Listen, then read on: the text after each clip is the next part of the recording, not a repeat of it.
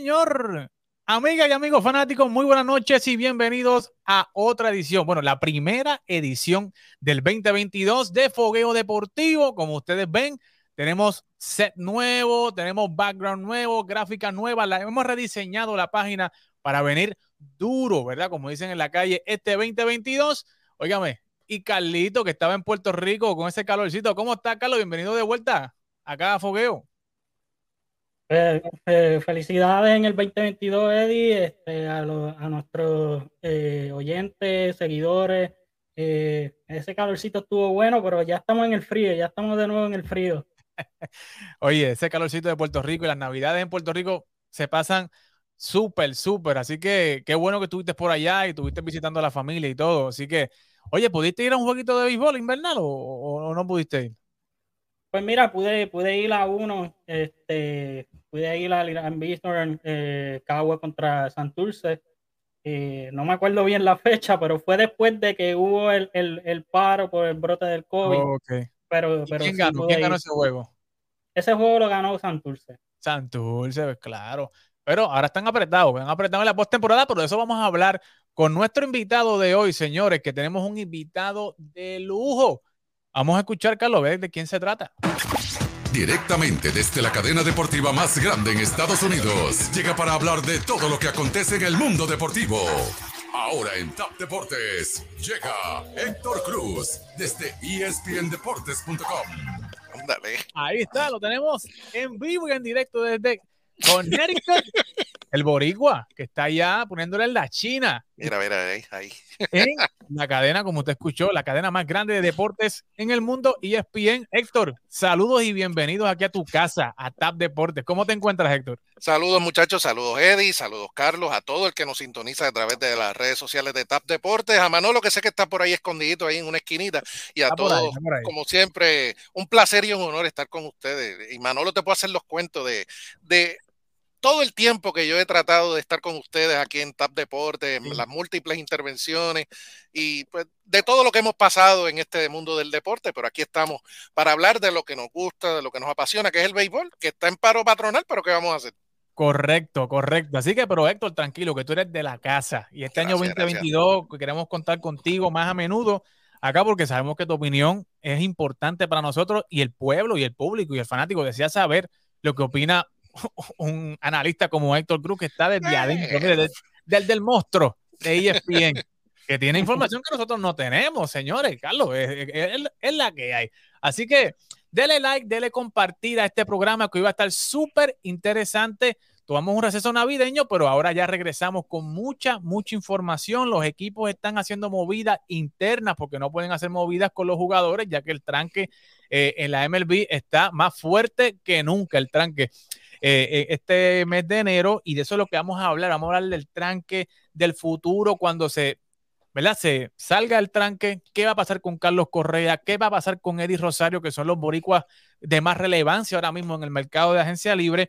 Vamos a hablar de las balotas, Héctor, del Hall of Fame. Ya se acerca la fecha donde se anuncian quiénes van a ser los exaltados y hasta el momento hay un 37, 38% de las balotas eh, que se han revelado y hasta el momento solamente serían tres los eh, integrantes al Salón de la Fama, los que estarían ahí abriéndose paso. Hay que ver si cuando siga ese por ciento, ¿verdad? Eh, incrementando, si esos números se van a mantener o si se van a disminuir, como es la tendencia, ¿verdad? Que regularmente ocurre. Eso vamos a hablarlo con Héctor más a profundidad y con Carlos.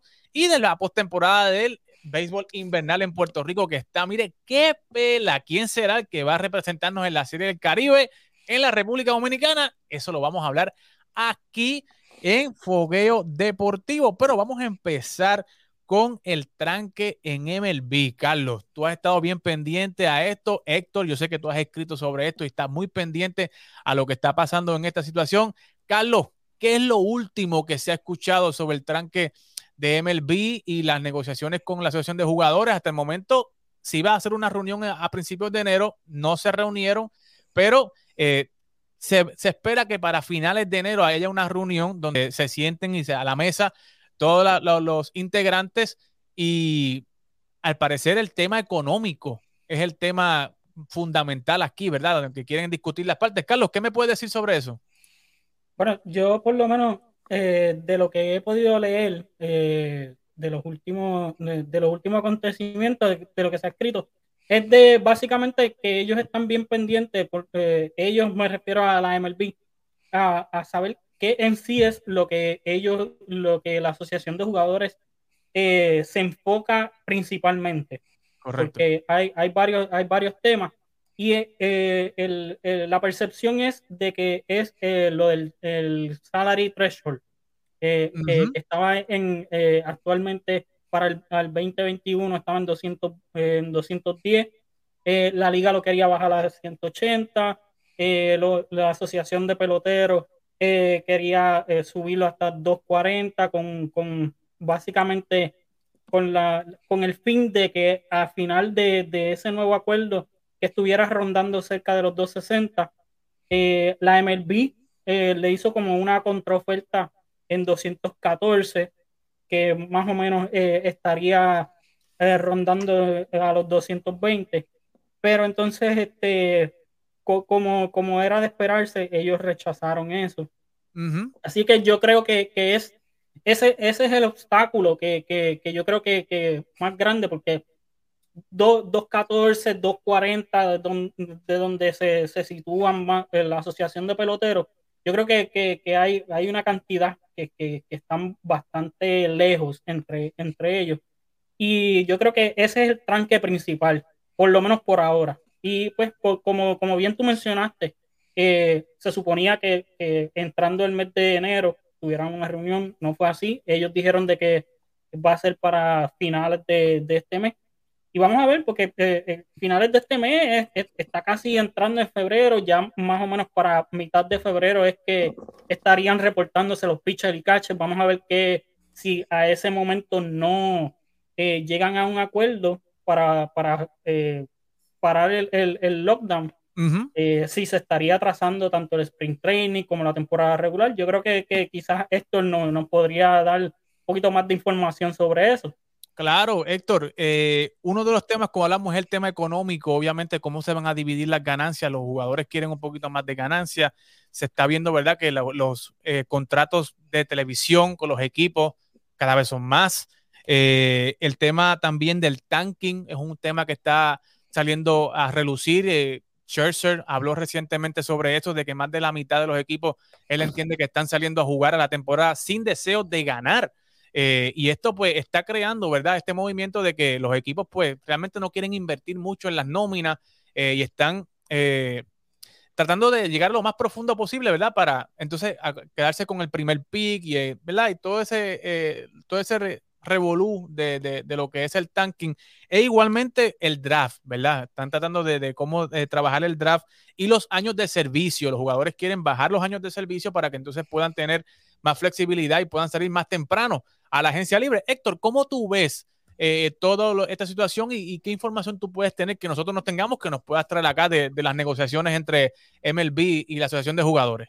Pues mira, eh, ¿qué te puedo decir? Lo que decía Carlos es correcto, obviamente esa, esa parte del impuesto de lujo, como se le llama correctamente en español, pues realmente es un punto muy importante en las negociaciones. Ahora, sí hay un punto que yo creo que es un poco más importante que eso y es donde se están enfocando mayormente la Asociación de Peloteros y es en la agencia libre, lo que tú mencionabas también, eh, Eddie. El punto de que los peloteros, la asociación quiere ayudar a que peloteros de segundo y tercer nivel, no los Cherser, no los, eh, no los que más reciben dinero, sino los de mediano nivel y los de nivel más bajo, que lleguen a la agencia libre, que se puedan beneficiar de igual manera estamos hablando de que un pelotero ahora mismo, como se está moviendo el mercado, viene llegando a la agencia libre alrededor de los 28, 29, 30 años, como acaba de pasar con Carlos Correa. Y entonces esos peloteros, si no es un Carlos Correa, no ve contratos grandes. Y eso es lo que quiere hacer, hacer, la asociación. Quiere ayudar a esos peloteros a que reciban su tajada como correctamente les corresponde, de lo que está generando el negocio de grandes ligas. Estamos hablando de un negocio de 11 mil millones de dólares, que fue lo que generó el béisbol de grandes ligas el año pasado. Estamos hablando que no es un, un, negocio en quiebra, no están, no están peseteando, como decimos en la calle. O sea, hay dinero para repartir y los peloteros son los que producen el espectáculo que genere ese dinero. Así que yo creo que es justo que busquen esa repartición de ganancias como tú bien señalabas. Entonces, obviamente, eh, también está el hecho, el tanking, el perder a propósito, como se le llama también, que los equipos no tengan ese incentivo para perder a propósito, para que recurran al tanking, a la reconstrucción y que puedan reconstruirse lo más rápido posible, porque ahí, ahí lo que está sugiriendo la asociación es que haya como un límite o un mínimo, vamos a ponerle un piso de la nómina, que no puedan ser menos de X cantidad. Y ahí entonces los equipos se ven obligados a invertir. Y eso es parte de lo que está pasando en cuanto a estas negociaciones. Como decían, se suponía que habían negociaciones pautadas para ahora, para el principio de enero, no se han reunido, no ha pasado absolutamente nada desde que se impuso el cierre patronal el pasado primero de diciembre, así que el asunto todavía estamos a tiempo, todavía estamos a tiempo. Mucha gente me pregunta en redes sociales, ¿se va a perder la temporada? ¿Se van a perder partidos? ¿Qué va a pasar con el sprint training? Todavía estamos a tiempo de salvar todo eso, pero eso tienen que darse prisa. Y los puntos que te acabo de mencionar y otros puntos más que no conocemos y que pueden estar sujetos a negociación en, esta negociación colectiva, valga la redundancia, pues no se negocian de un día para otro. O sea, esto toma tiempo. Y estamos hablando de que para llegar al punto del cierre patronal, estuvieron casi dos años negociando y no lograron resolver sus diferencias. O sea que ahora mismo estamos en un periodo muy crítico de tratar de salvar la temporada del sprint training para poder comenzar a tiempo la temporada. Todavía estamos a tiempo, como te digo, pero el tiempo, el tiempo corre en contra de ambas partes. Y yo creo, y antes de, seguir a la próxima pregunta, que yo creo que esto también puede salir más adelante en la, discusión, no todas las partes van a lograr lo que quieren. Van a tener que lograr un happy medium, llegar a un entendimiento, van a tener que ceder en algunas negociaciones para poder llegar a un acuerdo y salvar la temporada, porque de lo contrario nos vamos a encaminar a otros a otro a otra huelga, a, perder partidos y eso no es lo que le conviene al béisbol en este momento. No le conviene a nadie, ni a los dueños, ni a los jugadores, ni a nosotros los fanáticos. Pero Carlos, hablando, eso mismo iba a preguntar y abriendo la puerta que Héctor ya eh, puso ahí, ¿quién tú crees que a la hora de cuando se sienten a negociar, ¿quién tú crees que tiene, va a ceder más a la hora del negocio? ¿Tú crees que los jugadores van a tener que ceder un poco más o tú crees que los equipos van a ceder ante la presión de los jugadores? Yo creo que esta vez los jugadores, eh, eh, la Asociación de Peloteros se, van, se va a, trancar un poquito más. Eh, porque en gráficas que hemos visto, sacando aparte el 2020, que, que, todo el mundo tuvo pérdida, pues por, por que no hubo fanáticos en, las gradas y todo eso. En el 2019, los equipos, yo creo que fue el año que más eh, eh, ganancia tuvo. Y, eh, y puedo hablar en específico del de, equipo que, que, yo sigo bien de cerca, que es el de los Yankees. Las, las, ganancias fueron la, la, el, el, mayor ganancia ellos tuvieron en muchos años eh, en su historia.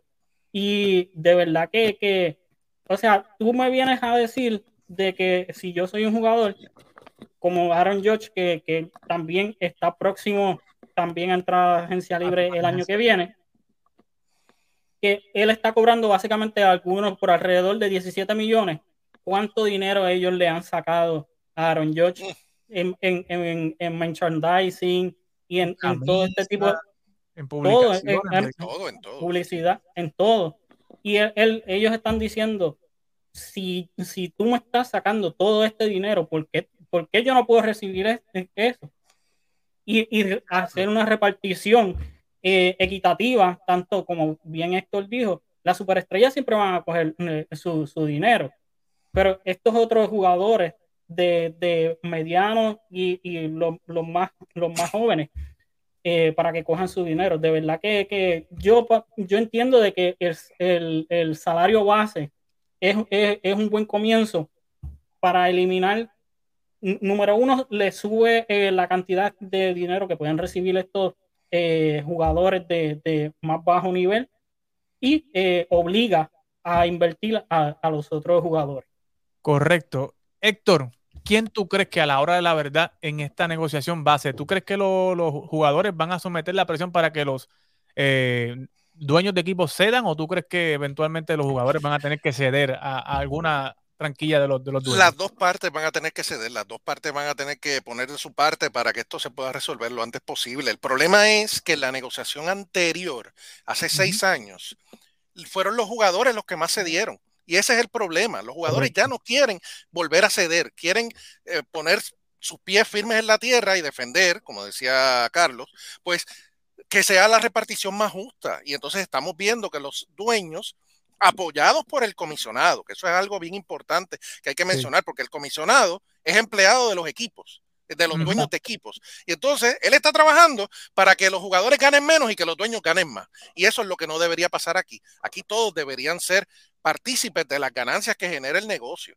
Y como te digo, ya los jugadores cedieron y los jugadores no van a querer seguir cediendo más. Algo van a tener que ceder. No sé en qué parte van a tener que ceder, pero algo tendrán que ceder. Y lo mismo va a pasar con los dueños, porque como tú mencionabas hace un rato, los contratos de la televisión son los más grandes en la historia ahora mismo que esa es la fuente de ingresos mayor que tiene el béisbol en este momento, más todo lo que se deriva del, del mercadeo, la publicidad, etcétera, etcétera, todo eso genera ingresos para ellos. A pesar de que no tuvieron fanáticos en las gradas, como decía Carlos hace un ratito, en el 2020, las pérdidas no fueron pérdidas, fue dejar de, ganar dinero, porque el dinero siempre está ahí, porque el dinero de televisión ya está seguro ahí. Lo que pasa es que ese dinero que se genera de la asistencia, pues obviamente complementa el resto de, las, de los ingresos que tienen los equipos. Así que no lo pueden ver como pérdida, porque no fueron pérdidas, es dejar de ganar dinero, que son dos cosas muy distintas en el ámbito económico.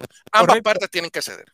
Eso es así. Y para ir concluyendo, que el fanático entienda, señores, los dueños de equipo son millonarios, billonarios, tú sabes. ¿eh? Multimillonarios, claro. Van a seguir siendo multimillonarios y billonarios. Así que los jugadores no están pidiendo más de lo que ellos pueden, ¿verdad? Eh, no, están siendo como que desmedidos a la hora de pedir, simplemente están viendo la realidad de lo que está, lo que está pasando en el negocio y quieren un pedazo más grande del pastel porque saben que hay para repartir, ¿verdad? Y obviamente eh, esos jugadores que están saliendo tarde, como habló Héctor en la agencia libre, también merecen tener un contratito bastante eh, lucrativo, ¿verdad? Más de lo que están teniendo ahora, porque muchos jugadores con 30, 31 años, pues realmente lo que les queda en la liga son ahora mismo uno o dos años buenos, ¿verdad? Porque ya la tendencia está yéndose más con los chamaquitos que están saliendo 18, 19 años, que los están subiendo y pues eh, realmente eh, con el truco de también de los años de servicio que lo bajan un mes y vuelven y lo suben para tenerlo otro año más, pues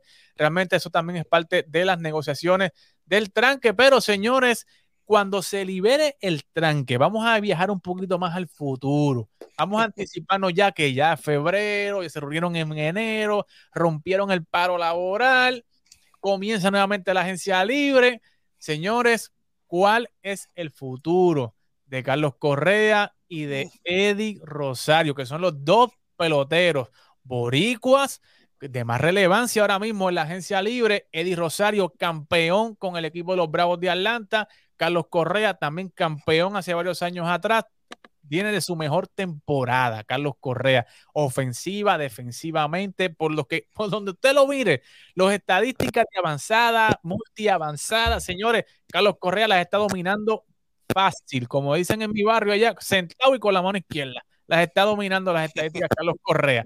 Pero, óigame, el caso, vamos a empezar con Eddie Rosario, que, que, que para después terminar con, con Carlos. Pero, Eddie, eh, Carlos, discúlpame. Eddie es un caso especial porque luego de todo el protagonismo que tuvo Eddie Rosario a la hora, ¿verdad? De estar en, ¿verdad? En ese stage grande de lo que fue la postemporada, la serie mundial no hemos visto rumores de equipos grandes detrás de Eddie, de verdad, solamente hemos visto John Heyman que ha sacado de que los Miami Marlins pudieran estar interesados en Eddie Rosario. Y la pregunta que yo me hice el año pasado, y la vuelvo y la repito aquí para que Héctor me dé un poquito de más luz, ¿es en serio que nadie más que los Marlins, sin menospreciar a los Marlins, pero otro equipo no estaría pendiente de Eddie Rosario después de ver todo el, eh, el boom ofensivo que hizo Eddie? Carlos, ¿sabe? ¿Qué, tú crees que pueda pasar con Eddie Rosario una vez eh, termine este lockdown? ¿Dónde pudiera eh, parar Eddie Rosario o qué equipo pudiera estar interesado en Eddie Rosario? Bueno, yo, yo vamos a partir de, lo que reportó John Heyman. Eh, los Miami Marlins, pues se, ha dicho porque ellos estaban también tratando de traer de vuelta a Starling Marte antes de que este firmara con, con los Mets, o que ya sabemos que en, eh, en ese aspecto, pues eh, los Marlins van a ir detrás de un outfield. Yo entiendo de que en el caso de, de, de, los Bravos de Atlanta, que es donde yo creo que él se, se va a quedar. Eh, los Bravos están en una, en una situación peculiar porque su estrella, que, que es Freddy Freeman, es agente libre. Y yo creo que, que los Bravos están, están tratando de, de, resolver esa situación primero de Freddy Freeman, ya una vez ellos sepan cuál es el, el, eh, el, espacio para el impuesto de lujo y, y todos los detalles del de, nuevo convenio, para ellos poder negociar con, con Freddy Freeman, poderle dar un contrato a, a Freddy Freeman, porque yo, sinceramente, yo no veo a Freddy Freeman en otro, en otro equipo. Para entonces luego ellos eh, llenar esos otros espacios. Y yo creo que uno de esos espacios va para Eddie Rosario. Yo creo que Eddie Rosario termina quedándose en Atlanta. Él está muy contento con, con lo que pasó en Atlanta. Bueno, eh, dice aquí Kevin eh, Manuel Santiago que es cierto que los Marlins firmaron a Misael García, que ese espacio pues eh, ya está ocupado y los, y los Marlins también tienen unos muchachos jóvenes de la Cruz que están ahí desarrollándose. Pero Héctor, el mercado de Eddie Rosario para mí es como medio extraño. Yo pensaba que Eddie Rosario iba a estar más haciendo más en la boca de muchos equipos grandes, contendores, no sé. Eh, y hasta el momento pues no, no lo hemos visto, ¿verdad? Y él cuando fue a Puerto Rico, que lo recibió Guayama, dijo que, que, que está recibiendo eh, llamadas de equipos gratis, pero realmente no, no han salido a la luz. ¿Qué, qué, tú puedes, qué, qué, tú crees que está pasando en el mercado de Eddie Rosario que no se ve como este jugador que está siendo interesado por equipos contendores que puedan estar eh, peleando la Serie Mundial? Pues mira, mencionaste un adjetivo bastante certero en el caso de Eddie Rosario y es un mercado extraño. Totalmente extraño porque en el caso de Eddie, cuando estaba con Minnesota, cuando estuvo con Cleveland, me parece que fue que también estuvo en un momento dado, y después que llegó a Atlanta, o sea, cuando salió de esos equipos, la pregunta que todos nos hacíamos es, ¿por qué? ¿Por qué lo dejas ir? Porque es un jugador que te resuelve muy bien con el guante, es tremendo guante, sobre todo en el jardín izquierdo, y es muy oportuno al bate, lo demostró en la Liga de Puerto Rico con los indios, lo demostró con esos equipos que acabo de mencionar en grandes ligas, y ya vimos lo que hizo con Atlanta. Entonces, de verdad que hay algo que no cuaja, hay algo que no sabemos y como dice el refrán, solamente sabe lo que hay en la olla más que el que lo menea. A lo mejor hay algo en su actitud, no sé, digo, yo no quiero hablar mal de él porque yo no lo conozco, lo he, lo he entrevistado y me parece una muy buena persona, hemos visto lo que ha hecho en el terreno, de verdad que no entiendo cuál es la razón para que haya tenido ese divagar, por llamarlo de alguna manera, entre tantos equipos de grandes ligas. Ahora, si tú me preguntas a mí, la mejor opción para él es quedarse en Atlanta ahora mismo, porque ya demostró lo que vale, ya les dio un campeonato, porque fue una parte vital en ese campeonato de los Bravos de Atlanta, y yo creo que encaja muy bien en la filosofía de ese equipo de Atlanta ahora mismo. Todavía es un jugador que no se va a ganar mucho, ya es un jugador que, que tiene, ¿cuánto tiene Eddie? 30 años aproximadamente, 20, 30, 30 años, no tengo la, la, edad exacta, pero sabemos que no se va a ganar los millones a los que aspira Carlos Correa, pero su buena tajada de dinero se va a ganar. Y yo creo que un equipo como Atlanta le puede, se merece y puede darse el lujo de darle ese dinero que, que Eddie merece en grandes ligas. Ahora, como te digo, para mí, la mejor opción es que se quede con los Bravos de Atlanta, pero si Atlanta al final no lo quiere, por la razón que sea, un, equipo como los Cubs le puede echar mano.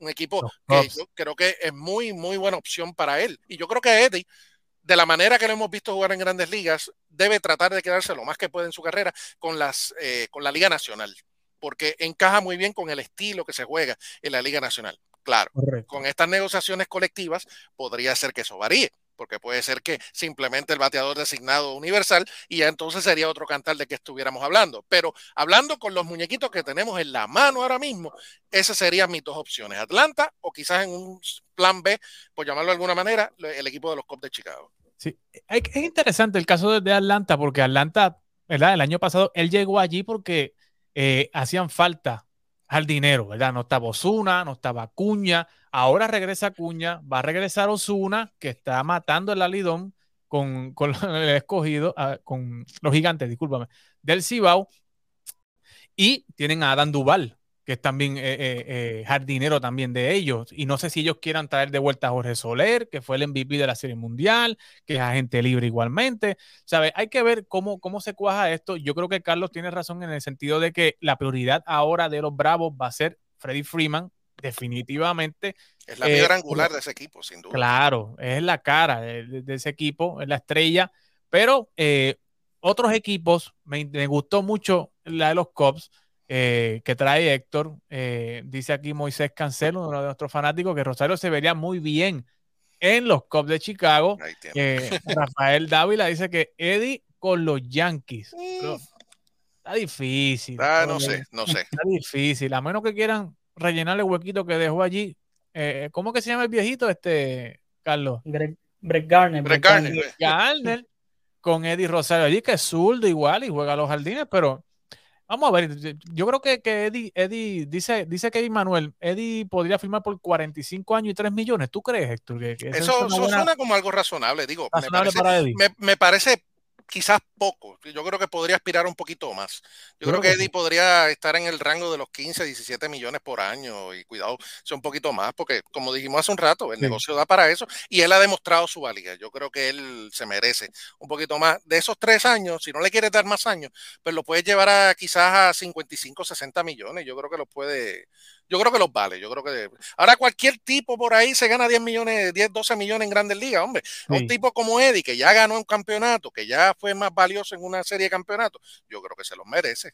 Yo creo que sí, yo creo que Carlos y yo habíamos hablado y yo había establecido como algunos 17, 18 millones eh, por el, ¿verdad? anuales y yo creo que, coincide con lo que Héctor está planteando aquí. Dice eh, Hidel, eh, Gilbert Flores, que Eddie para los Body Mets. ¿Tú crees? vamos, a seguir llenando de boricuas a los Mets, Vamos a ver, porque ahora, ahora está Joey Cora allí. Oye, ¿qué te parece? Vamos a hablar rápido. No, estaba en el programa, pero ¿qué te parece la firma de Joey Cora en los Mets? Eh, Héctor. ¿Es, positivo para, para, para, el equipo? Joey es un asset, Joey es un asset donde quiera que va. Yo, eh, de verdad que yo admiro mucho a, a, Joey por la manera, no solo como pelotero, sino como se ha desarrollado también como coach. Y yo estoy totalmente en desacuerdo con que no lo hayan ni siquiera considerado para alguna plaza de manager en grandes ligas. Hace rato debió haber sido considerado seriamente, no, no como pieza de token en, la, en las eh, entrevistas para, para un puesto de llenar el, para llenar para llenar el checkmark, exacto. No, no, no, es, o sea, una, una, consideración seria. Yo creo que eh, Joey ya debió haber eh, sido considerado para un puesto como ese. No se le ha dado por múltiples razones, pero yo creo que es un asset no entiendo todavía cómo Pittsburgh salió de él, como, como lo dejaron en libertad, pero sabemos que Pittsburgh es una franquicia un tanto rara y operan en, como en otra dimensión paralela. Así que ah, ah, cae muy bien en los Mets, como tú decías, los Borimets, hay abundancia ahora de boricuas ahí y uno más. ¿Qué rayos? Claro, ¿no? Y le, da como ese más confort a, a, Lindor y a todos estos muchachos, ¿verdad? De, de, que esté ahí ese hombre de confianza en tercera base que puedan tener ahí. Pero para cerrar, Abimael dice, Abimael Pascual, saludito a Abimael, que Eddie en los Red Sox. No, no, no, no, para los, Red, no. Para los Red no, por favor, no. Bueno, los Red Sox hace falta un fila allí. Alex, es pana, pero no, no, no, para los, para los Red Sox no. Ah, bueno, pues, está la conexión boricua allí. O sea, eh, Cora sabe el numerito de Eddie, así que no, oh, sé cómo, cómo, puede hacer eso. Lo conoce muy bien. Exacto. Pero hablando ahora de Carlos Correa. Carlos Correa, ¿verdad? antes de cerrar la, el lockdown, se habló de que estaba negociando con Boston de que estaba negociando con los Chicago Cubs, que fue un equipo que salió sorpresa luego de que firmaran a Marcus Stroman. Eh, vamos a darle privilegio a, Carlos, porque Carlos tenía mucha ilusión de que Carlos, y todavía tiene ilusión de que Carlos pueda firmar con los Yankees, que los Yankees abran la cartera y den los 370 millones a Carlos Correa, pero... Yo tengo esa misma ilusión, no te preocupes. ah, bueno, pero eh, Carlos, ¿qué te parece, qué te parece el mercado de Carlos Correa cuando salga este lockdown y se abra? También salió a reducir también de que Carlos Correa no está dándole su información médica a todos los equipos, ¿verdad? él está siendo selectivo a la hora de dar su récord médico a y se lo quiere dar a los equipos que están haciendo una oferta eh, considerable, fue la palabra que utilizaron el reporte. Eh, le están dando el privilegio de ver su récord médico. ¿Qué te parece eh, el mercado de Carlos Correa una vez se abra el tranque laboral? Yo creo que, en, contraste a, los, comentarios que yo he leído por ahí, de que quizás este dio la, oportunidad este, de, tener un buen contrato, eh, yo creo que esto le va a beneficiar porque el cap, el, el luxury cap eh, que, hablamos un momento. Yo creo que, se va a expandir y se, se, va a aumentar de los 210 que hay. Y él va a poder coger eh, su, su, buen contrato y su dinero. Ahora bien, eh, en el caso de, de, lo que mencionas de su récord médico, yo no veo nada malo en, en, eso, porque, o sea, si, él, si tú me estás haciendo una buena oferta y yo como equipo, pues yo, yo te puedo hacer una buena oferta y luego que yo vea eso, si yo veo el, tu, tu eh, historial médico, yo te tengo que hacer un examen físico si, si llegamos a algún acuerdo. Correcto. Eh, y si no me gusta lo que yo veo, yo no hay nada oficial, yo te puedo retirar esa oferta de la mesa. Así que yo no veo nada malo de eh, en, en, eso. Y Carlos Correa está haciendo muy... Él, él, es un brain. Yo, yo digo que Carlos Correa es un brain y de verdad es, lo que es lo que necesitamos, ya tú sabes, mira. Ay, Dios mío. O sea que tú ya crees y piensas que los Yankees van a firmar a Carlos Correa, le van a dar la millonada a Carlos Correa. Yo pienso de que los Yankees lo que están, lo, que quieren saber es cuánto va a ser el, el, el luxury cap, para ellos, ellos para... para para ellos entonces eh, eh, ver qué firmas van a hacer. Yo creo que Carlos Correa tiene que ser, Carlos Correa llena muchos, muchos huecos en cuestión de liderazgo, eh, defensivamente, ofensivamente, en los playoffs. Llena, llena muchos espacios que, los Yankees necesitan ahora mismo. Sí, es correcto. Y, el, mercado el, el, mercado grande, o sea... es la firma, es la firma que va ahí. Es la, es la firma que cabe ahí. Carlos es un prototipo yankee. Pues, usted mírelo por donde lo mire. Pero Héctor, la realidad, o sea, nosotros podemos pintar aquí, pero, la realidad, eh, Héctor, ¿dónde puede terminar Carlos Correa una vez se abra el lockdown? ¿Sabe? ¿Podremos, podremos verlo en los Yankees o podrán venir un Dark Horse como los Cubs de Chicago y traérselo para allá y, reconstruir alrededor de Strowman y de, Carlos Correa? ¿Dónde tú lo ves? Bueno, yo he cubierto grandes ligas por varios años ya, no te voy a decir cuántos para no revelar, pero la realidad es que casi podría asegurar que no va a ser con un equipo chiquito porque Carlos, como tú bien señalas, es del prototipo de jugador que necesita el mercado grande. Houston no es un equipo de mercado grande, pero obviamente no es pequeño tampoco, es como un mercado mediano. Y lo que está buscando Carlos es elevar su perfil. Y definitivamente un equipo como los Yankees es la mejor opción ahora para él.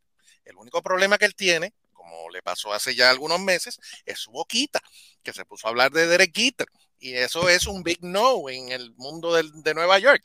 Así que sí, sacando ese peda, e, ese desliz vocal de, Carlos Correa, yo creo que la mejor opción para Carlos, sin lugar a dudas, son los Yankees. Y como decía Carlos hace un rato, los Yankees no han hecho ninguna movida, no hicieron ninguna movida entre tantas que hubo antes del cierre patronal.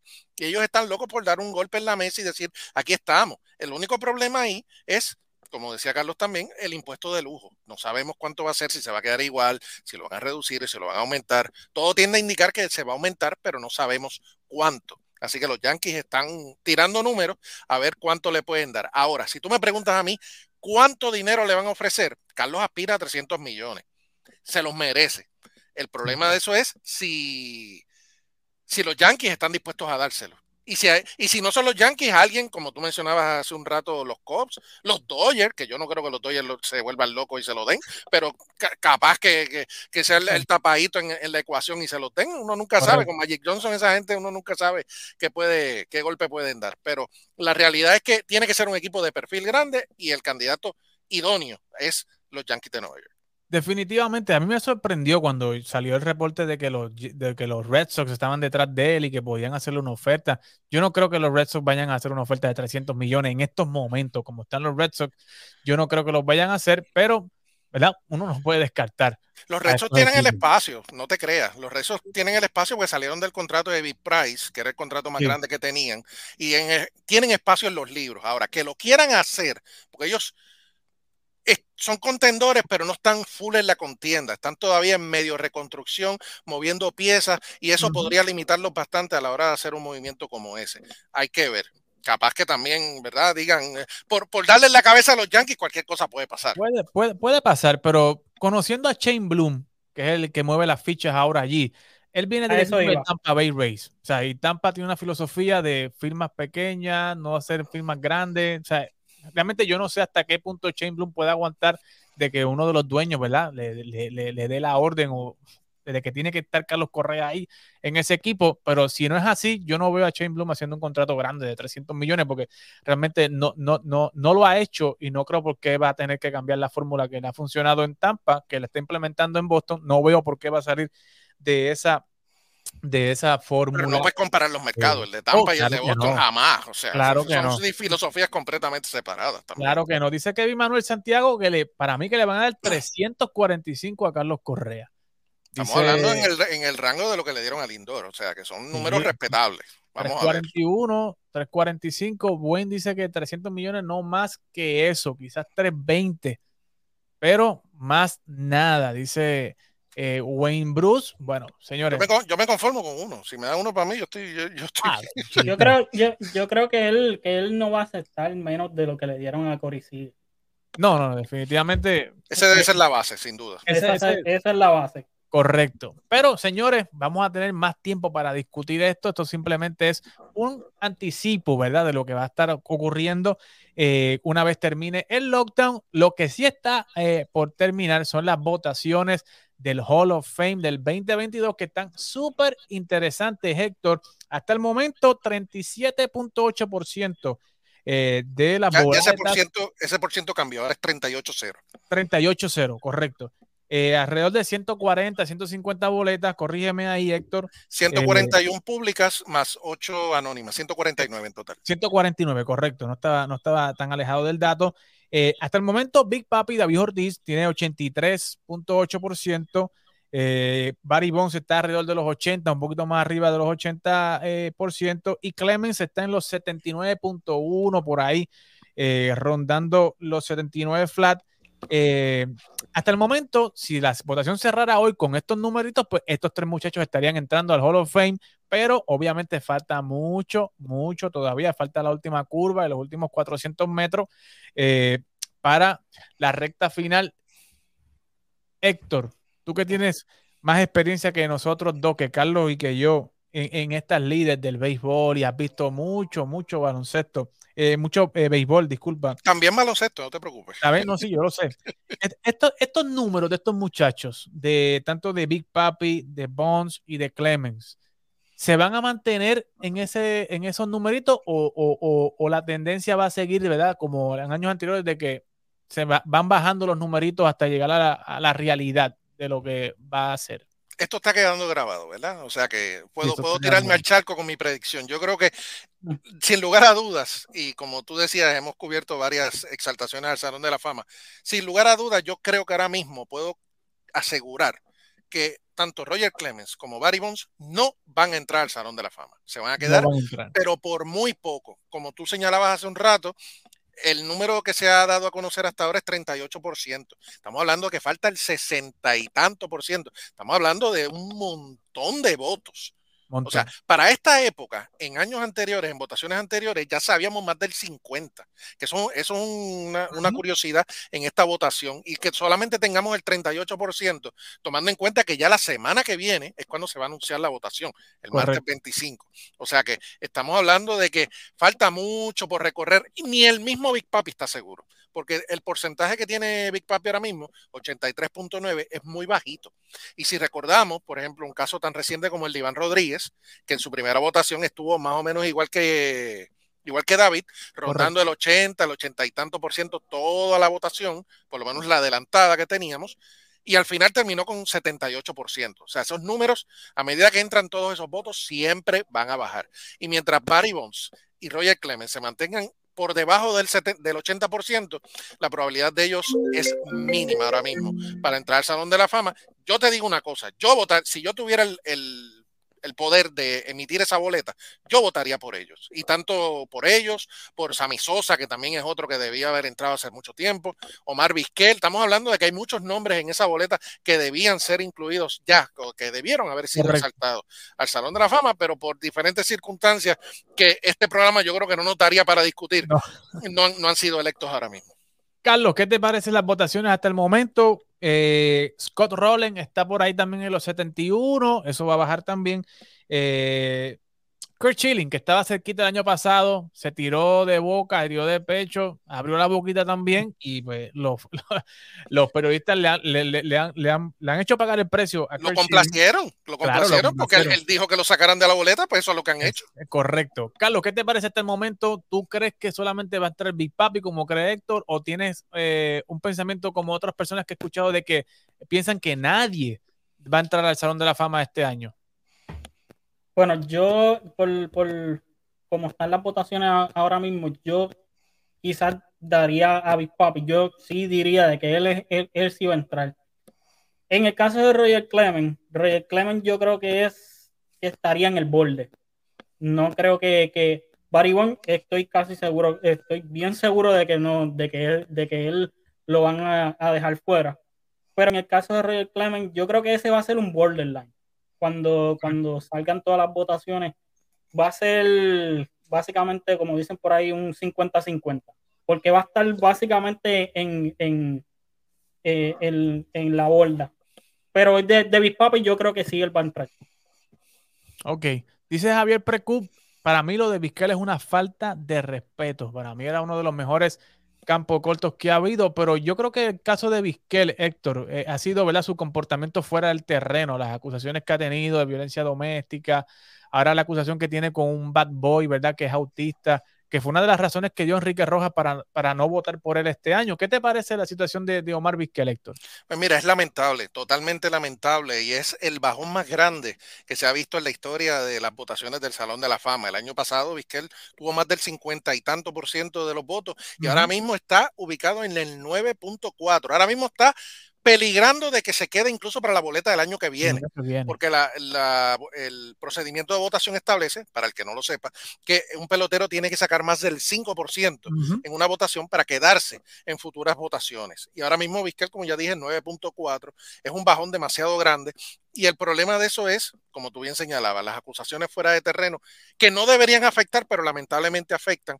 Muchos colegas eh, periodistas estadounidenses pues han visto esas acusaciones de su ex esposa, de el incidente que tuvo, por el cual fue despedido eh, con un chico autista que era Bad Boy en el equipo que él dirigía. Es lamentable. Esa acusación en particular del cargabates no se ha dilucidado todavía, todavía está... Eh, como dirían en el argot, bajo bajo evaluación judicial, subjudice sería el, término correcto, y eso pues habría que darle el beneficio de la duda. En, este país todo el mundo es inocente hasta que se le prueba lo contrario.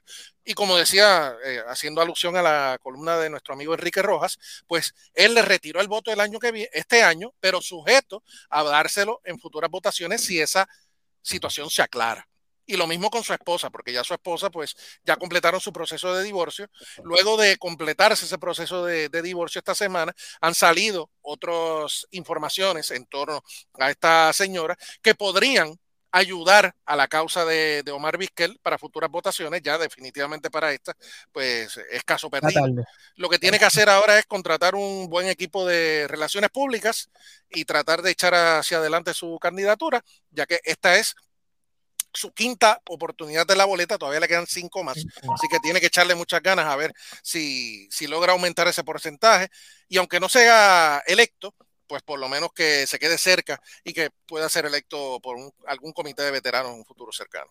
Correcto. Eh, y para cerrar este ángulo, Héctor, eh, A-Rod también es uno de los que está ahora mismo en la boleta y está alrededor rondando los 44, 44.6, llegando a los 45. ¿Te sorprende los números de Iro de este primer año de, pues de, estando en la boleta? Pues mira, sí me sorprenden porque como sabemos, los que llevamos tiempo en estos medios, A-Rod demandó hasta el Dios Padre en Grandes Ligas, se echó a todo el mundo en contra. O sea, ese hombre en un momento dado pensábamos que no iba a, volver al ambiente del béisbol y mira dónde está ahora, siendo analista en ESPN, siendo analista en Fox en la postemporada. El hombre se ha logrado rehacer su imagen. Y, le ha costado trabajo, obviamente, y eso se ha visto en las, en las votaciones. Ahora, en el caso particular de Ayrod y en el caso particular de Manny Ramírez también, yo, si tuviera el poder de, de votar por ellos, yo no votaría por ellos, y te explico. El problema de ellos es que dieron positivo al uso de esteroides, al uso de sustancias, luego luego de haber implementado grandes ligas el programa antidopaje. Y eso es una situación bastante diferente, completamente diferente a los casos de Barry Bonds, Roger Clemens, Sammy Sosa u otros que están en la boleta también, que se especula, se dice, se alega, se comenta, pero no hay una prueba fehaciente de que en realidad lo dieron. Todo el mundo lo sabe, según todo el mundo, es un secreto a voces, pero no, no, hay una prueba positiva en el caso de ellos. En el caso de Alex y en el caso de Manny, ellos dieron positivo luego de haber eh, establecido las pruebas, a sabiendas de que había un programa antidopaje y como quiera dieron positivo. Ahí es que yo trazo la raya y yo no votaría por ellos, pese a, que ambos tienen todos los números del mundo para estar en el Salón de la Fama, siendo electos en una primera votación si no hubiesen estado en esa situación. Fácil, fácil, hubiesen sido first uh, ballot. Pero Carlos, ¿te sorprende los numeritos de A-Rod? Eh, ¿O tú esperabas menos? ¿O, tú crees que, que, puede ser que durante los años los, eh, los votantes vayan cambiando eh, la visión de, de, de, de A-Rod para el Salón de la Fama? Me sorprendió de que, de que estuviera, de, que tuviera, por lo menos hasta este momento, el porciento que tiene. Yo creía que iban a estar mucho más bajo de, eso. Yo, esperaría en un veintitanto por ciento a este, a este punto. Yo creo que Alex, como bien explicó eh, Héctor, eh, en el caso de, él dar positivo, vamos a ver de aquí a unos años más eh, otros casos que otros jugadores que tienen casos similares, si, si entran al Salón de la Fama, eso quizás lo puede ayudar. Él ha, reconstruido poco a poco su imagen, él va ganando los votantes más jóvenes que, se, que quizás se puedan ir integrando, que puede ser otro factor, que pues quizás ellos no le dan tanto peso, que, que, son un poquito más open mind en, en ese aspecto eh, y son un poquito más tolerantes y le pueden dar la oportunidad. Pero yo creo que se va a tardar, no va a ser, no va a ser este año, no va a ser el próximo año, no va a ser de aquí quizás a dos años.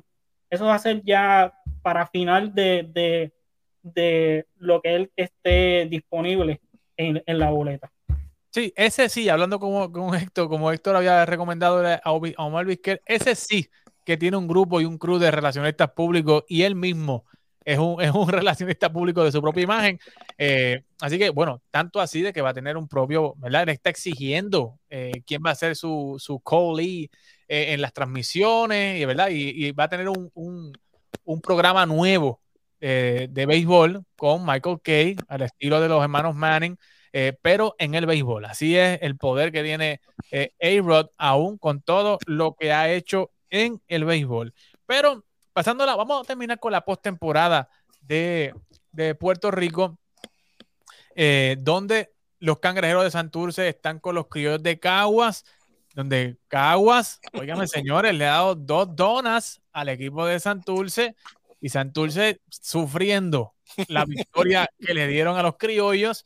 Eh, y por otro lado, los gigantes dando eh, señales de vida eh, contra los indios de Mayagüez que están súper, súper dominantes. Carlos, hasta el momento, ¿cómo has visto ambas series? yo sé que tú eres criollo, pero ¿cómo, cómo has visto la, la, serie de, de, de, cangrejeros con caguas y cómo has visto la de, la de los gigantes y los indios? voy a empezar con, la de los gigantes y los, indios, para, dejar, la de los la de mis criollos para los últimos. Eh, en, la serie de, de, Mayagüez y Carolina, eh, yo creo que el, equipo de, los gigantes tiene las manos llenas, o sea, ese equipo de, de, los indios de Mayagüez es un, es un gran equipo. Eh, ellos demostraron su poderío ofensivo en esos primeros dos partidos. Eh, en el caso del juego de ayer, eh, no corrieron con la misma suerte, eh, los gigantes despertaron, pero yo creo que finalmente Mayagüez se, va, se va a llevar esta serie. Yo creo que, me, voy a tirar, me, voy a tirar. Yo creo que, Carolina no gana un juego más en esta serie. uh, así. Al charco, al charco. Y, de la, y de la serie de los cangrejeros de Santurce, que empezaron bien con Daddy Yankee y todo, pero parece que Daddy Yankee tiene que venir a echarle gasolina a los cangrejeros de Santurce que se han quedado sin el bate, no están bateando los muchachos de los eh, cangrejeros, que ha sido el, talón de Aquiles en estos últimos tiempos, en estas últimas semanas de, para los cangrejeros. En tres juegos solamente han hecho una carrera, una carrera y, la hicieron vía pelotazo en 17 entradas. Así que los cangrejeros tienen un problema grande con, su ofensiva. Eh, en estos últimos dos partidos hemos visto de que pues, Caguas tampoco ha bateado mucho, pero lograron sacar ese juego. En el primer juego ellos, ellos hicieron nueve carreras, así que, ellos son un poquito más eh, dinámicos a la hora de, su ofensiva. Yo diría que son un poquito más dinámicos eh, y, yo creo que, que va a ser una serie pareja porque a pesar de, a, pesar de que eh, Santurce solamente ha marcado una carrera, eh, en estos últimos dos partidos hemos visto de que ellos también han podido contener eh, la ofensiva de Cagua. Pues tú ganar, tú, perder un a cero, o sea, tú, tus lanzadores hicieron el trabajo. Así que yo creo, yo espero que esto va a ser una serie larga. Yo doy a mis criollos a ganar. así que. Correcto. Héctor, ¿Cómo has visto la serie, tanto la de los gigantes con los indios, cangrejeros y criollos? Eh, yo sé que Ramón, ¿verdad? Hemos visto que Ramón conoce su equipo y sabe eh, eh, balancear mucho más mejor, para mí entender, el line-up que lo que lo ha hecho Tony Valentín. Pero si tú fueras, ¿verdad? Ah, después que me analice la serie, si tú fueras Tony Valentín, ¿qué tú harías para que los cangrejeros reaccionen y que no puedan. Me no, me hagas esa pregunta porque yo soy criollo también, tú sabes. no, no, hablando en serio. No poner ahí porque, tenemos que, que, que, yo quiero ver más partidos de, de, de, Caguas y, Santurce, ¿no? Eh, se está dando muy buena esta serie. Que, ¿Cómo, ¿Cómo ves la serie y qué tendría que hacer eh, Santurce para, no sé, sacarse el marasmo de encima y, poder poner esta serie empate y, y, ponerla más competitiva aún?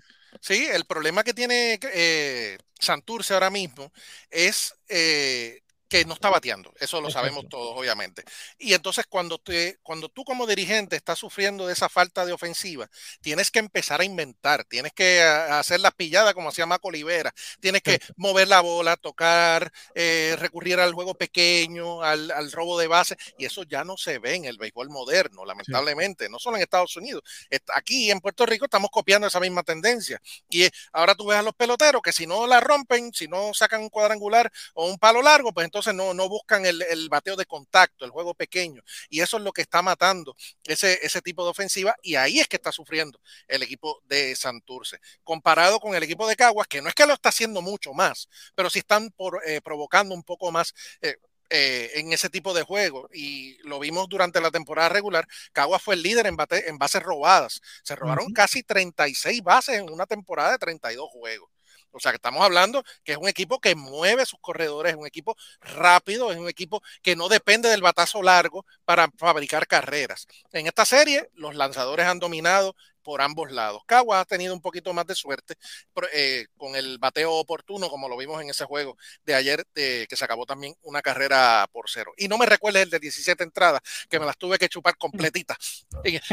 Viéndolo el, el pasado sábado, tuve pesadillas con ese juego cuando me acosté pero yo creo que esa serie, eh, como decía Carlos, es una serie muy nivelada. Yo creo que va a ser una serie en el que defienda su parque local es el que va a ganar la serie. Obviamente Caguas tiene la ventaja ahí porque llegaron segundo en la temporada. Si Santurce se roba un juego en Caguas, tiene, tiene grandes probabilidades de ganar la serie. Pero yo voy a mis criollos, obviamente. Los máximos campeones, yo voy a ellos siempre. Claro. Eh, yo, yo, quiero la yeguita de nuevo para buscar el campeonato número 20. En el caso de Mayagüez y Carolina, yo coincido con Carlos de que Carolina tiene las manos llenas. Estamos hablando del equipo que dominó la serie regular y no fue casualidad. Ese equipo de Mayagüez está blindado en todas las posiciones y perdieron piezas porque perdieron a Henry Ramos, han perdido una serie de peloteros durante la temporada y han sabido llenar esos huecos con peloteros del patio y con buenos importados como tuvieron el campeón bate, a, Plain Cream, o sea que es un tipo que está bateando horrores.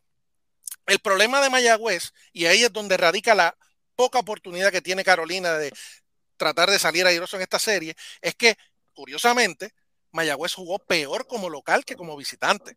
Mayagüez jugó para 9 y 7 en la, en la temporada regular en el Cholo García y para 12 y 3 como visitante. Y ya lo demostró ayer. Carolina ganó en el Cholo García. O sea que ya le robaron un juego allá. Si Carolina logra empatar esa serie mañana, esto se va a poner más interesante. Y como decimos, el béisbol, viene, la, pelota es redonda y viene en caja cuadrada y cualquiera se puede llevar la victoria, son nueve contra nueve. Así que no descartemos a Carolina todavía, que tenemos. Carolina es un buen equipo, lo que pasa es que le faltan piezas. Pero cuando tú tienes en una alineación a un tipo como Kenny Vargas, que tiene la espinita de que lo sacaron de Mayagüez y que quiere demostrar que todavía le queda en el béisbol, cualquier cosa puede pasar. Pero todavía Mayagüez tiene las de ganar. Tiene las de ganar, pero Vamos eh, ya cerrando el programa. Le damos las gracias a toda la gente que nos está sintonizando y que estuvo con nosotros. Gracias, Héctor, por estar con nosotros. Carlos, igualmente, Héctor, me están enviando una información de que hay una persona que te quiere enviar un saludito. Uy, uy, uy. No, me meta en esa, muchacho. Sácamelo, sácamelo, que no quiero que me acusen de tampering. No, ni a mí tampoco, muchacho. deja esa pelea entre Fabián y, y, Yadiel que se maten en las redes sociales. Olvídate Ay, señor. Así que, bueno, señores, ha sido todo por esta noche. La semana que viene los esperamos con mucho más información acá en Fogueo Deportivo. ¡Ey! Estás en el canal de YouTube de TAD Deportes. Suscríbete a este canal, aprieta la campanita para notificaciones para que te lleguen todas las notificaciones del mundo deportivo. El cafecito deportivo, los tacones del deporte, fogueo deportivo, el footcast y las reseñas de TAP.cars. Deja tu comentario y vamos a discutir y a debatir como solamente lo sabemos hacer aquí en TAD Deportes.